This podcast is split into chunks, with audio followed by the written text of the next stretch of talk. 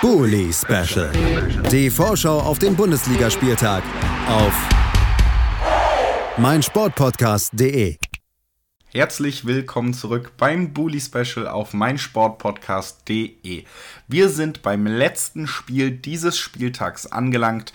Werder Bremen empfängt am Sonntagabend den SC Paderborn, der 13., den 18. Es ist ein Spiel, wo alleine aufgrund der Tabellenkonstellation für beide Teams ein Sieg sehr wichtig wäre.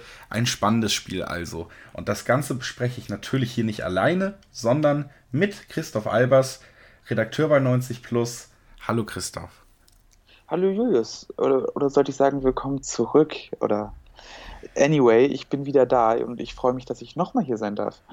Ja, ich freue mich, dass du nochmal da bist, es nochmal geschafft hast und äh, mit mir eben über Werder Bremen gegen Paderborn redest. Ich habe es eben schon angesprochen, der 13. gegen den 18.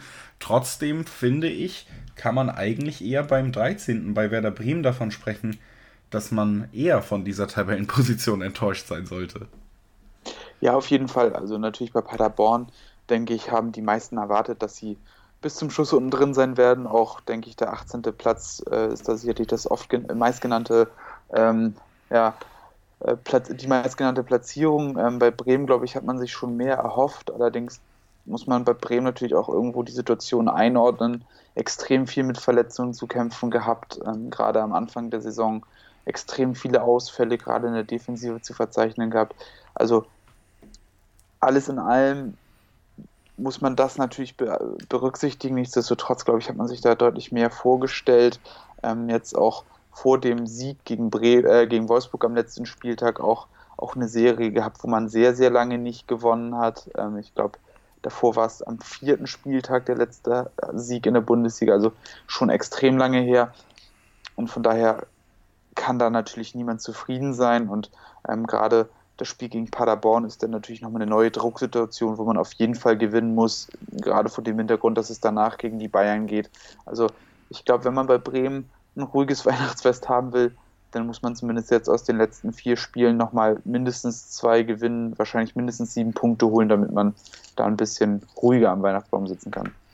Das finde ich tatsächlich auch die spannendste Frage, was Bremen im Moment angeht, denn das ist angesprochen, lange nicht gewonnen, aber, und das haben sie auch mit den Gästen gemeinsam, über die wir gleich noch sprechen werden aus Paderborn, oftmals ganz schön Fußball gespielt und dann wirklich Punkte liegen lassen, selber sich im Weg gestanden und damit eben auch dafür gesorgt, dass man eben nicht diesen Dreier einfahren konnte seit sehr, sehr langer Zeit und dafür gesorgt, dass man jetzt eben auf Tabellenplatz 13 steht, obwohl die Ambitionen natürlich schon vor der Saison auch relativ klar artikuliert wurden. Wir wollen uns mal wieder an Europa versuchen, ob es möglich ist, dahin zu kommen. Natürlich hat man es noch so formuliert, dass es kein absolutes Muss ist, aber man ist sehr weit von diesen Ambitionen dann doch entfernt und das jetzt mittlerweile am 14. Spieltag. Also ein paar Spiele sind auch gespielt. Und die spannende Frage in Bremen ist für mich, und da hast du die nächsten Spiele angesprochen und vor allem dieses Spiel in Paderborn. Wie lange wird denn Florian Kofeld in diesem eigentlich Baumann-Kofeld ruhigen Umfeld noch in Ruhe arbeiten können, bevor man doch nervös wird, bevor die Stimmung vielleicht doch dann nochmal umsteigt, umschlägt? Ja, also ich glaube, man wird da schon relativ viel Geduld haben. Ich glaube, äh, Florian Kofeld genießt nach wie vor ein großes Ansehen in Bremen, ähm, meiner Meinung nach auch vollkommen zu Recht. Er hat immer wieder gezeigt, dass er auch in schwierigen Konstellationen wieder gute Lösungen präsentieren kann. Am Anfang der Saison mehrfach sehr gut improvisiert, hat ja zum Beispiel auch einen Christian Groß ja, auf Bundesliga-Niveau hochgepitcht, dass er jetzt da auch spielen kann und durchaus akzeptabel auch spielen kann. Es gab immer wieder auch Rückschläge natürlich, wo man auch gesehen hat, dass hier und da die Qualität einfach auch im Kader fehlt. Nichtsdestotrotz denke ich, dass Kofeld einen guten Job macht. Also ähm, ich habe Bremen jetzt nicht nicht allzu oft über die vollen 90 Minuten gesehen, aber wenn ich sie gesehen habe, ähm, habe ich zumindest auch erkennen können, dass da ein Plan ist, dass da eine Spielidee ist und dass man da auch was entwickelt. Und ich finde es auch grundsätzlich gut, dass Florian Kofeld ähm, jemand ist, der sich nicht davor scheut, auch Ambitionen nach außen zu tragen, ähm, der das klar formuliert und, und der damit auch Ziele artikuliert. Und ähm, ich glaube, das ist auch wichtig. Ich glaube, das fordert die Mannschaft auch.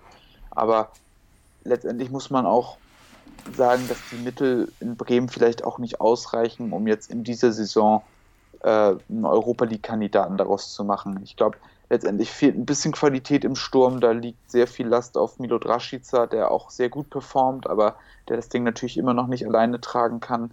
Ich glaube, dass der Verlust von Max Kruse deutlich schwerer wiegt, als man das jetzt allgemein so angenommen hat.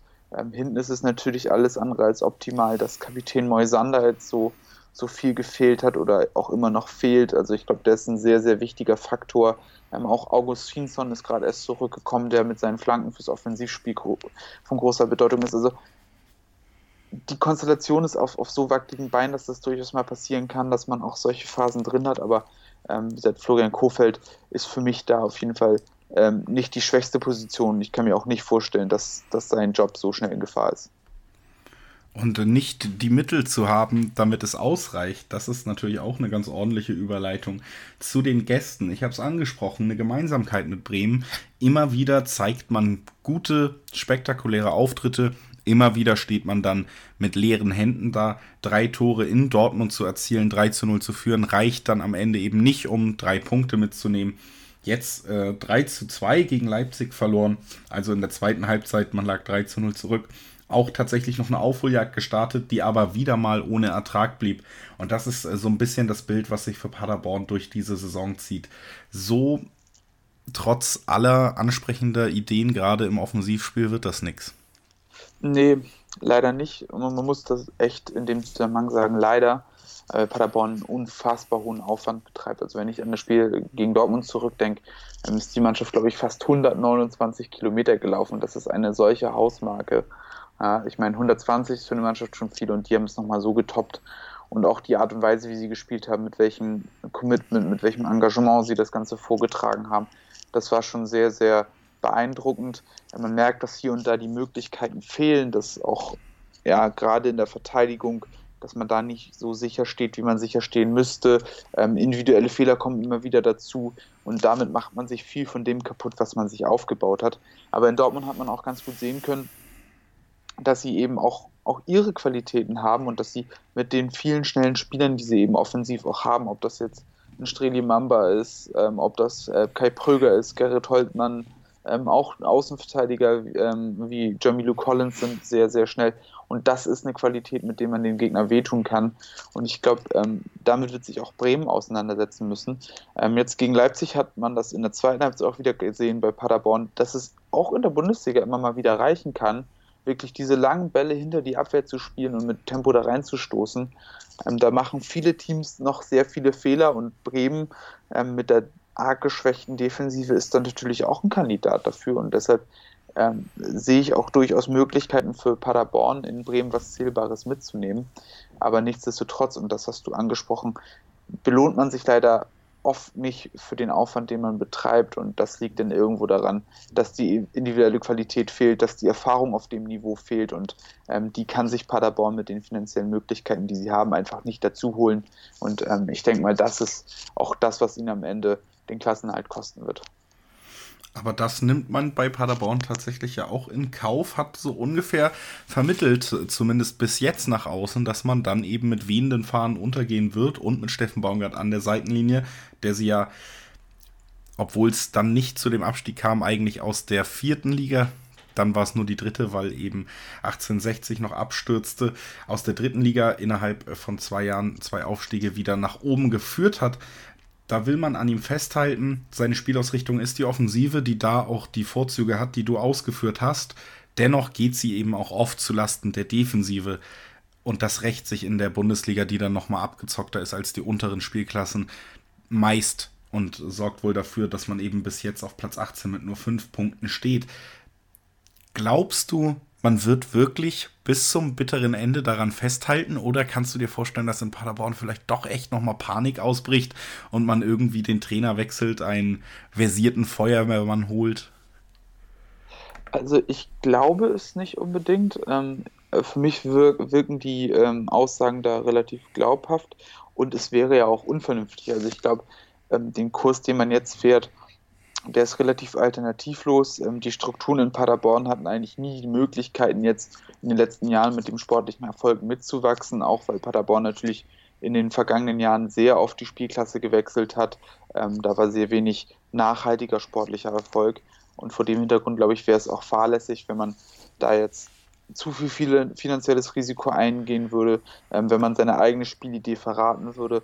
Und ich glaube, es ist für einen Verein wie Paderborn sinnvoll, sinnvoller, an der Philosophie festzuhalten, an dem Trainer festzuhalten, der dahinter steht und da, darauf langfristig aufzubauen, dass man versucht, alles finanziell mitzunehmen, was man aus diesem Jahr erste Liga hat und dann versuchen, sich in der zweiten Liga wieder nachhaltig aufzustellen, dass man eben weiter damit arbeitet, dass man immer wieder die entsprechenden Spieler dazu holt, die das spielen können, dass man die weiterentwickelt, vielleicht weiterverkauft, dass man dann auch die Strukturen im Hintergrund langfristig darauf anpassen kann, auch vielleicht mal wieder erste Liga zu spielen, um dann nochmal wieder zu kommen, um dann auch mit den entsprechenden Strukturen sich vielleicht etablieren zu können. Ich glaube, alles andere, jetzt auf Zwang versuchen in der ersten Liga drin zu bleiben, nochmal dann Investment zu tätigen, auch eben in Form einer Trainerentlassung, einer Neubeschäftigung. Ich glaube, das wäre nicht im Sinne des Vereins, das wäre, glaube ich, auch ja, nicht unbedingt sinnvoll und ich glaube auch nicht unbedingt erfolgsversprechend und von daher ähm,